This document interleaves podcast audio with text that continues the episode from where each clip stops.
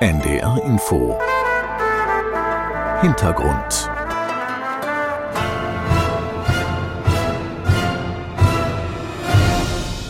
Der weiße Hai. Menschenhai wird er auch manchmal genannt. Außer im Schwarzen Meer und in der Ostsee lebt er in allen Weltmeeren. Nur rund um Arktis und Antarktis, da wird es ihm zu kalt. Für viele ist der weiße Hai der Inbegriff des Schreckens, der aus dem Ozean kommt. Zu Unrecht, sagt Biologe Matthias Schneider vom Thünen-Institut für Seefischerei in Bremerhaven. Der Großteil der Haie, die wir kennen, sind für die Menschen nicht gefährlich. Und nur von ganz wenigen ist eigentlich bekannt, dass sie bisher Unfälle verursacht haben. Da wären vielleicht so der Bullenhai zu nennen oder Tigerhaie, Blauhai, weißer Hai, Weißspitzenhochseehai, von denen weiß man schon, dass es mit ihnen Unfälle gab.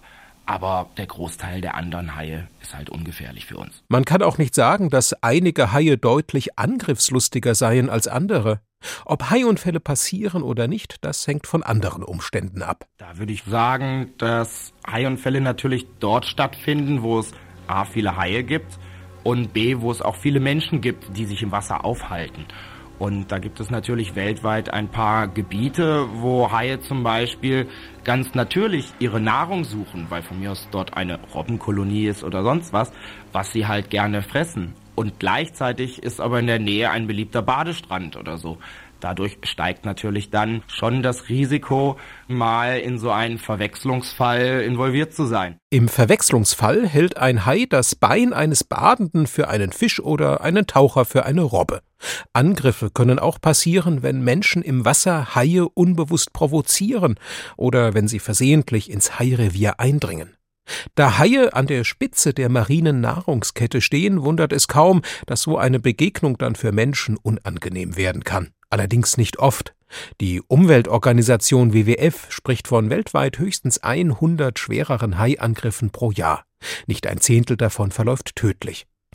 Dass speziell der weiße Hai dennoch als Bestie par excellence gilt, das liegt an Hollywood-Regisseur Steven Spielberg und an seinem Film Jaws, der weiße Hai von 1975, so Kulturjournalist Mario Scala. Ob dieses Motiv des Komponisten John Williams wirklich dem Herzschlag eines Hais entspricht, wie ein Musikkritiker mutmaßte, ist Spekulation. Regisseur Steven Spielberg jedenfalls war überzeugt, ohne diesen Score wäre sein Film nur halb so erfolgreich gewesen. Das scheint etwas übertrieben. Vermutlich war es doch eher das Gesamtpaket, das Jaws zu einem neue Maßstäbe setzenden Film machte. Nach 14 Tagen hatte der Horrorfilm bereits seine Produktionskosten eingespielt. 260 Millionen Dollar Einspielergebnis waren es allein im Jahr 1975. Bis heute sind es geschätzte zwei Milliarden, die dieser erste Blockbuster Universal Pictures einbrachte. Dabei hatte Regisseur Steven Spielberg lange gezögert. Nach seinem Erstlink-Duell über einen mysteriösen, bösartigen LKW auf dem Highway wollte er nicht als Truck- und Shark-Regisseur gebrandmarkt werden. Und der als Haijäger Quint angefragte Robert Shaw musste mühsam von Frau und Sekretärin überzeugt werden, diese Rolle doch anzunehmen. Irgendwie schienen viele zu spüren, dass etwas in der Luft lag und hier zusammentraf. Zum Beispiel zu Beginn des Films. Noch ist unklar, wie groß die Bedrohung wirklich ist. Wenn wir es sofort anpacken, dann haben wir eine Chance, wenigstens den August zu retten. Den August? Du meine Güte, morgen ist der 4. Juli. Und wir müssen fürs Geschäft geöffnet sein. Das ist einer der besten Sommer, die wir jemals hatten. Und wenn ihr beide euch Sorgen um die Strände macht, dann tut alles, was getan werden kann, um sie sicher zu machen, Chief. Aber eins merken Sie sich, die Strände werden am Wochenende offen sein. Die Abhängigkeit vom Tourismus, überhaupt die wachsende Bedeutung der Tourismusindustrie, die Kritik am gedankenlosen Konsum der Strände, die Ignoranz gegenüber natürlichen Risiken und das verbunden mit der Urangst des Menschen vor dem Monster aus der Tiefe. Das waren einige der Zutaten für diesen Riesenerfolg. Dazu kam eine geschickte Regie, hochwertige Wasseraufnahmen, denn zum ersten Mal wurde ein großer Hollywood-Film nicht in einem Wasserbecken, sondern tatsächlich auf hoher See gedreht und eine gute Portion Glück. Die imposante Szene am Ende des Films, als ein echter, unvorhergesehener Hai über den Käfig schwimmt, sich in der Kette verfängt und hin und her wirft, ereignete sich zufällig in einer Drehpause und wurde mitgeschnitten. Auch andere Szenen standen für sich und wurden später ikonisch. Chief Brody sieht zuerst den weißen Hai in seiner ganzen vollen Pracht. Konsterniert wankt er in die Fahrerkabine. Sie werden ein größeres Boot brauchen. Dieser Satz sollte legendär werden und ein Vorbild für die Catchphrase, aus der dann im Internetzeitalter ein Meme wurde. Ein Satz, der in vielfache Kontexte gestellt immer zitiert werden kann. Jeder braucht irgendwann mal sowas wie ein größeres Boot. Noch nicht perfekt war allenfalls, dass dieser Satz vom Schauspieler improvisiert und mit der Kippe im Mund irgendwie dahingenuschelt wurde. Das wurde in späteren Filmen perfektioniert. Hinzu kamen ein paar wissenschaftliche Versatzstücke, die jeden Blockbuster aufwerten. Ah, es ist ein Karcharod und Karcharias, ein großer Weisheit. Womit wir es hier zu tun haben, ist ein perfekter Motor. Äh, eine reine Fressmaschine. Sie ist ein wahres Wunder der Evolution. Alles, was diese Maschine tut, ist schwimmen, und fressen. Und immer neue Haie zeugen, das ist alles. Das mit der Fressmaschine allerdings erwies sich später als sehr problematisch. Selbst der Autor der Buchvorlage, Peter Benchley, distanzierte sich von der durch den Film ausgelösten Haipanik und engagierte sich für den Meeresschutz. So wie Tierschützer argumentierten, dass Haie keine menschenfressenden Monster seien, sondern eine ökologisch wichtige Spezies. Doch selbst der ganze Horror hätte nicht zu diesem Erfolg geführt, wäre nicht mit Der weiße Hai zum ersten Mal eine hochwirksame Werbestrategie ans Laufen gekommen. Eine für damalige Verhältnisse astronomische Summe von 1,8 Millionen Dollar wurde ins Marketing investiert. Bereits für das Cover der Buchvorlage wurde ein bekannter Illustrator eingekauft, sodass aus seinem Entwurf später auch das Filmplakat und das Logo für das Merchandise wurde eine Werbetour vor dem Filmstart, Auftritte der Hauptdarsteller in den großen Talkshows, eine Titelgeschichte im Time Magazine und dann der Start in über 400 Kinos. Mit Spielbergs Film war der allesfressende Sommerblockbuster geboren. Jedes Jahr aufs Neue nähert er sich zuverlässig den Lichtspielhäusern. Eine reine schwimmende Fress- und Fortpflanzungsmaschine ist ein Hai gewiss nicht. Ein Wunder der Evolution und ökologisch wichtig schon viel eher. Bereits Ende der 1930er Jahre kehrte der junge Hans Hass, der österreichische Pionier der Tauchforschung, beeindruckt von den Haien aus der Karibik zurück. Wir stellten fest, dass ihre Angriffslust ganz ungeheuer übertrieben wird. Es sind ebenso schöne und elegante wie scheue Tiere. Und die bevölkern alle Meere der Welt und in denen praktisch alle Lebensräume. Von der Tiefsee über die Korallenriffe bis ins freie Wasser. Manche, wie der Bullenhai, schwimmen sogar in Flüsse hinein. Die nächsten Verwandten der Haie sind die Rochen und die Chimären aus der Tiefsee. Gemeinsam bilden sie die Gruppe der Knorpelfische, sagt Matthias Schneider vom Thünen-Institut für Seefischerei in Bremerhaven. Der Name Knorpelfische schon sagt, besitzen die Haie kein Knochenskelett, sondern ein Knorpelskelett. Das ist ein bisschen flexibler, aber stützt den ganzen Körper so eines Hais ja fast ebenso gut wie halt das Knochenskelett bei den Knochenfischen. Ungewöhnlich an den Haien ist auch ihr Gebiss. Fischforscher bezeichnen es als Revolvergebiss und blicken wegen diesem teils sogar bewundernd auf die Fische, wie etwa Alexander Gottknecht von der Haistiftung Zürich. Da können wir Menschen die Haie nur beneiden, weil Haie brauchen keinen Zahnarzt. Sie produzieren ihr Leben lang neue Zähne, die werden nach vorne geschoben, diese Zahnreihe, und die verbrauchten vorderen Zähne fallen einfach aus. Und das erinnert dann eben an Revolver, die automatisch nachladen. Ein Hai verschleißt so in seinem Leben bis zu 20.000 Zähne im Maul.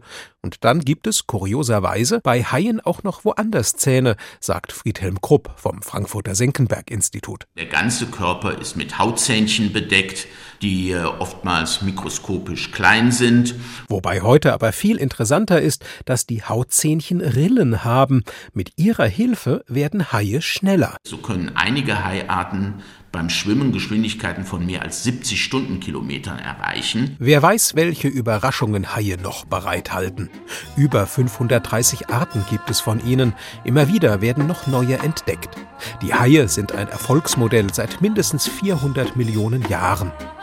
Die ersten Haie, wie wir sie heute kennen, tauchten dabei etwa zeitgleich mit den ersten Sauriern auf, vor rund 150 Millionen Jahren. Einige der heute lebenden Haie sehen fast noch genauso aus wie diese Vorfahren, die weltweit verbreiteten Sechskiemerhaie etwa. Insgesamt ist die Vielfalt der Haie aber groß, sagt Matthias Schneider. Bodenlebende Haie sind zum Beispiel eher abgeflacht vom Körperbau her oder torpedoförmige Haie, die halt eher im freien Wasser schwimmen, so wie ein Thunfisch zum Beispiel auch gebaut ist, sind diese Haie dann gebaut. Oder aber wir haben längliche, schlanke Formen, die halt mit dieser Körperform wunderbar in Höhlen von zum Beispiel Riffen passen um dort halt nach Nahrung zu suchen. Die meisten Haie fressen Fische, Krebse, Tintenfische und auch Robben, Schildkröten oder Seevögel. Einige sind Aasfresser und helfen so dabei, dass Fischbestände gesund bleiben. Andere überraschen mit extravaganterer Ernährung, so Enno Stiller von der Deutschen Elasmobranchia Gesellschaft, einem Zusammenschluss von Haispezialisten. Es gibt sogar einen Hai, der nennt sich im Englischen Cookie Cutter, also übersetzt Plätzchenstecher ist ein kleiner Hai, hat für seine Größe 20, 30 Zentimeter relativ große Zähne und hat Sauglippen. Das heißt, der schwimmt an größere Beutetiere. Das kann ein großer Thunfisch sein, das kann ein Delfin sein, das kann ein Wal sein. Schwimmt an den Ran, saugt sich mit seinen Lippen fest und dreht sich einmal im Kreis und beißt da eine kleine runde Scheibe ab. Sein Opfer überlebt es, der trägt einfach nur eine kreisrunde Narbe davon, die verheilt dann auch wieder. Und der Hai verschwindet in der Tiefe, in der Dunkelheit bis er das nächste Mal Hunger verspürt. Wieder andere Haie knacken Seeigel. Der Schaufelnasenhammerhai ernährt sich teils vegetarisch von Seegras. Der Walhai mit bis zu zwölf Tonnen Gewicht und rund 15 Metern Länge, der größte Fisch der Welt, frisst nur winzigstes Plankton. Das filtert er sich Pottwal-like mit einer Art Reuse im Maul aus dem Wasser. Und geschmeckt wird dann nicht nur im Mund, sagt Friedhelm Krupp vom Frankfurter Senckenberg-Institut. Die meisten Geschmacksknospen sind im Kiefer aber Haie haben Geschmacksknospen auch am ganzen Körper und so können sie dann auch den Geschmack einer potenziellen Beute durch Anstupsen oder durch Reiben erkennen. Und das ist nicht die einzige bemerkenswerte Sinnesleistung der Haie. Sie wittern Blut, selbst wenn es im Meer milliardenfach verdünnt ist. Die Orientierung per Auge ist wichtig, sogar in der Tiefsee, wo es mit dem Schokoladenhai und den teils nur 20 Zentimeter langen Laternenhaien sogar leuchtende Haie gibt. Außerdem nehmen Haie Schall wahr, sie können fühlen und sie haben einen besonderen Sinn, mit dem sie elektrische Felder wahrnehmen. Matthias Schneider vom Thünen-Institut für Seefischerei. Bei jeder Muskelbewegung eines Fisches, zum Beispiel eines Beutefisches, entsteht ein elektrisches Feld. Und diese Felder können die Haie also wahrnehmen ja durch quasi so kleine Poren, die sie über den ganzen Körper verteilt haben, aber die ganz, ganz dicht am Kopf vor allen Dingen stehen und halt besonders wichtig sind, um im letzten Moment vor dem Zubeißen die Beute richtig vors Maul zu positionieren. Diese Poren gehören zu einem Sinnesorgan, genannt lorenzinische Ampullen. Allein diese wenigen Beispiele unterstreichen, Haie lassen sich nicht auf das Monsterklischee reduzieren. Haie sind faszinierende Lebewesen voller Überraschungen. Sie geben zwar noch Rätsel auf, nicht zuletzt was ihr Verhalten betrifft, aber sie faszinieren fast unweigerlich, wenn man ihnen begegnet. Besonders direkt im Meer. Dort traf sie Extremschwimmer André Wirsig. Als ich das zum ersten Mal ein Hai getroffen habe, war mir das gar nicht so bewusst, weil es eben nachts war. Und diese weißspitzen Hochseehaie, das sind die, die also wirklich weit, weit draußen im Ozean umher schwimmen und die selber als Hai auch nicht so gut sehen nachts. Äh, die sehen eigentlich genauso schlecht wie wir Menschen und entsprechend neugierig sind, weil im offenen Ozean mitten in der Nacht ist auch nicht so viel los. Also muss man also nah ran. Und da wird man sogar angerempelt von denen aus reiner Neugier. Und das ist natürlich schon irgendwie unheimlich. Aber die erste visuelle Begegnung hatte ich dann bei dem gleichen Schwimmen, bei Tageseinbruch mit einem Blauhai und das ist natürlich schon eine Erscheinung, so ein großer Blauhai, wenn der da um die Ecke kommt. Und folglich war ich auch, ja, es war so eine Mischung aus Faszination und natürlich vollkommene Ehrfurcht. Man muss auch aufhören zu schwimmen und man taxiert sich dann gegenseitig, aber Ruhe zu bewahren ist einfach auch der absolute Schlüssel dass alles gut geht. Für Angst sei bei solch einer Begegnung im Ozean gar kein Raum, sagt André Wirsig. Wohl aber für Demut diesen Fischen gegenüber, die zum Teil mehrere hundert Jahre alt werden können und in dieser Zeit nur wenig Nachwuchs zeugen. Haie pflanzen sich sehr spät in ihrem Leben, oft erst mit 20 Jahren fort. Und sie pflanzen sich nicht mit Tausenden von Eiern fort, sondern die meisten Haie sind lebendgebärend und dann gibt es allerdings auch Haie, die Eier legen. Aber eben nur wenige, erklärt Alexander Gotknecht von der Hai-Stiftung Zürich. Bei Katzenhaien sind das etwa lederartige Kapseln, die im Englischen Mermaid's Purse heißen, Nixon-Portemonnaies. Und dann gibt's, wen wundert's, natürlich noch die Haie, bei denen die Fortpflanzung nochmal ganz anders abläuft. Da kommt dann nochmal der Schaufelnasenhammerhai ins Spiel. Der frisst nämlich nicht nur Seegras, er ist auch lebendgebärend. Und Nachwuchs stellt sich bei ihm mitunter auch dann ein, wenn keine Männchen da sind. Jungfernzeugung heißt das. So leicht einem an dieser Stelle vor lauter biologischer Begeisterung wieder die Pferde durchgehen mögen, Fakt ist, es liegt auch an dieser besonderen Fortpflanzung, dass die meisten Haispezies heute auf der roten Liste der Weltnaturschutzunion IUCN stehen.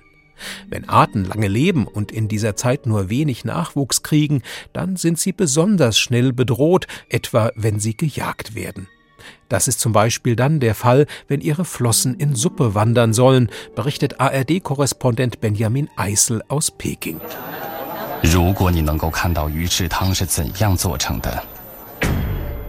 Eine Kampagne der Tierschutzorganisation Wild Aid.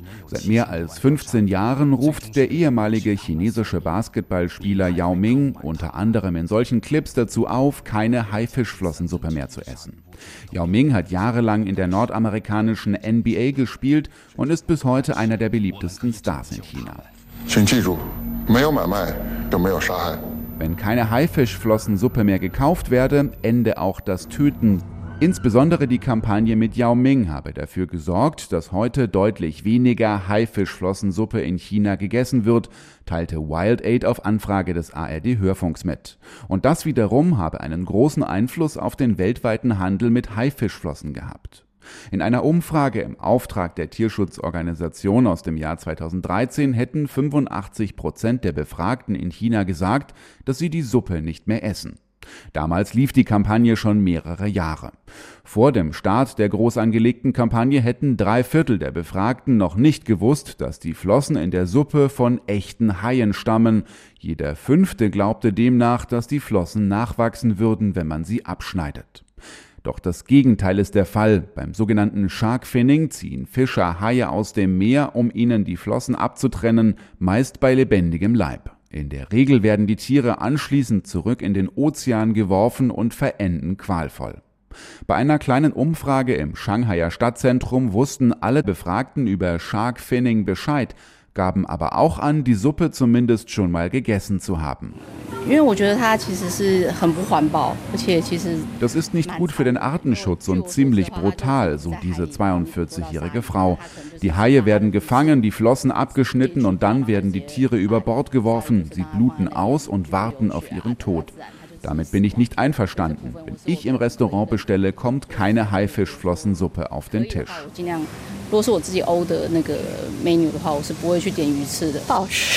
Es schmeckt nicht mal besonders, so diese Frau ein bisschen wie Glasnudeln. Und seitdem ich weiß, woher die Flossen kommen, habe ich das nicht mehr gegessen.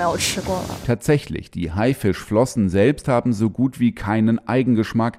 Der Geschmack der Haifischflossensuppe kommt fast ausschließlich von der Brühe. Es geht hauptsächlich um die gelatineartige Konsistenz der Flossen. Inzwischen gibt es auch immer mehr Ersatzprodukte, manche davon sind vegetarisch oder vegan, andere Ersatz-Haifischflossen werden aus Hühner- oder Schweineprodukten hergestellt. Gemeinsam haben alle Ersatzprodukte zumindest, dass keine Haie dafür qualvoll sterben. Was positiv stimmt, aber nicht darüber hinwegtäuschen darf, dass die Jagd auf Haie ihrer Flossen wegen nicht die einzige Ursache dafür ist, dass ihnen das Überleben derzeit schwerfällt. Unter anderem macht Haien auch der Klimawandel zu schaffen. Der verändert nicht nur die Wassertemperatur, sondern auch den pH-Wert des Meerwassers. Es wird saurer. Letzteres, das zeigt eine Studie der Universität von Adelaide in Australien, stört den Haigeruchssinn. Zumindest die untersuchten Port Jackson Stierkopfhaie fanden im sauren Wasser schlechter ihre Beute. Und dabei waren sie im warmen Wasser generell sogar hungriger. Eine fatale Entwicklung, bedenkt man, wie überfischt die Meere mittlerweile sind. Möglicherweise könnte das dann bei großen Arten auch zu mehr Attacken auf Menschen führen, hungerbedingt. Ein weiteres Problem ist das Sportangeln, sagt Meeresbiologin Heike Ziedowitz von der Umweltorganisation WWF. Das ist zum Glück im Rückgang mittlerweile, aber der Film Der Weiße Hai hat damals den Ruf des Weißen Hais völlig verschandelt. Nur ein toter Hai war ein guter Hai und entsprechend sind tatsächlich in den 70er und 80er Unmengen an Sportanglern rausgefahren, um eben möglichst viele Haie zu töten, weil eben vermeintlicherweise da eine große Gefahr bestand. Und es gab ganze Haifang-Turniere in den USA. Ich glaube, es gibt noch eins, aber es ist alles im Rückgang und die Menschen besinnen sich, dass das einfach ein wichtiges Tier oder Tiere, Arten sind im Ökosystem und das einfach nicht mehr so gemacht werden sollte. Allerdings ist derzeit weltweit festzustellen, dass dieser langsame Sinneswandel die Fehler der Vergangenheit noch längst nicht wieder wettmacht. Wir haben tatsächlich bei den Haien und Rochen jetzt den Fall, dass sie nach den Amphibien die am stärksten bedroht bedrohte Wirbeltiergruppe sind. Und wenn Sie sich vorstellen, dass es ja nicht immer nur gleich um das Aussterben geht, aber einfach die Menge auch erheblich zurückgeht. Seit den 70er Jahren sind also gerade die ozeanischen Arten, die also im weiten Meer vorkommen, um auch 70 Prozent zurückgegangen in ihrer Gesamtmasse. Da kann man sich vorstellen, dass eben diese Regulierung, die sie mit äh, ihrer ökologischen Rolle eigentlich einnehmen, gar nicht mehr in dem Maße einnehmen können. Und diese Rolle bezieht sich nicht nur darauf, dass sie als Spitzenräuber den Umfang von Fischbeständen im Meer regulieren. Haie tragen auch zur Pflege von Riffen oder Seegraswiesen bei, etwa indem sie gefräßige Seeschildkröten vom Seegras fernhalten, oder sie durchwühlen den Meeresboden und bringen dabei verschütt gegangene Nahrung zurück ans Tageslicht. All das fasziniert Heike Ziedowitz von Kindesbeinen an und lässt sie auf einen künftig rücksichtsvolleren Umgang mit Haien hoffen. Haie sind tatsächlich auch bis heute noch in erster Linie eine Fischereiressource. Das heißt, entsprechend essen wir sie auch. Dennoch gibt es auch einen Imagewandel. Also das konnte ich definitiv in den letzten Jahrzehnten feststellen. Immer mehr Menschen sehen Haie eigentlich als Wildtiere. Und da auch immer mehr von gerade den großen Arten oder die Arten, die jetzt schon besonders bedroht sind, auch geschützt sind, ja, haben wir hier mittlerweile den Wandel von einer Fischereiressource zum Wildtier, das äh, wir gerne auch als Wildtier in den Meeren äh, sehen wollen. Dies und ein besserer Umwelt- und Klimaschutz tragen dann hoffentlich dazu bei, dass sich die Überlebensbedingungen für Haie künftig wieder weiter verbessern und dass sich für die Fische, deren Vorfahren älter als die Dinosaurier sind, das Leben bald wieder entspannt und dass sie sich Wichtigem wie dem Arterhalt widmen können. Es träumte einst ein Grönlandhai vom Urlaub vor Hawaii, von einer scharfen Haifischfrau und manchmal auch von zwei. Er war der letzte seiner Art, schon gut fünfhundert Jahre.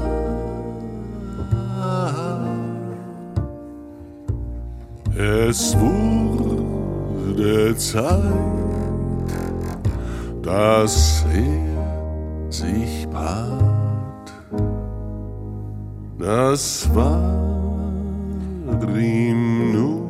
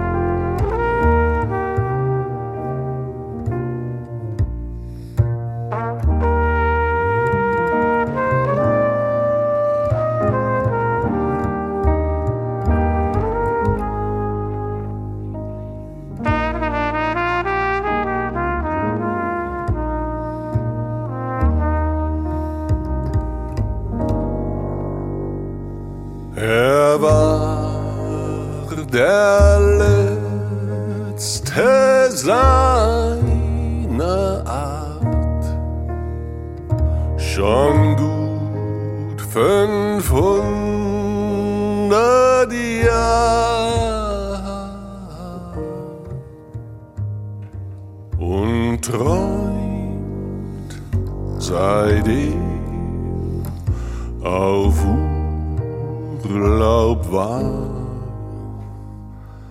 von einer Haifisch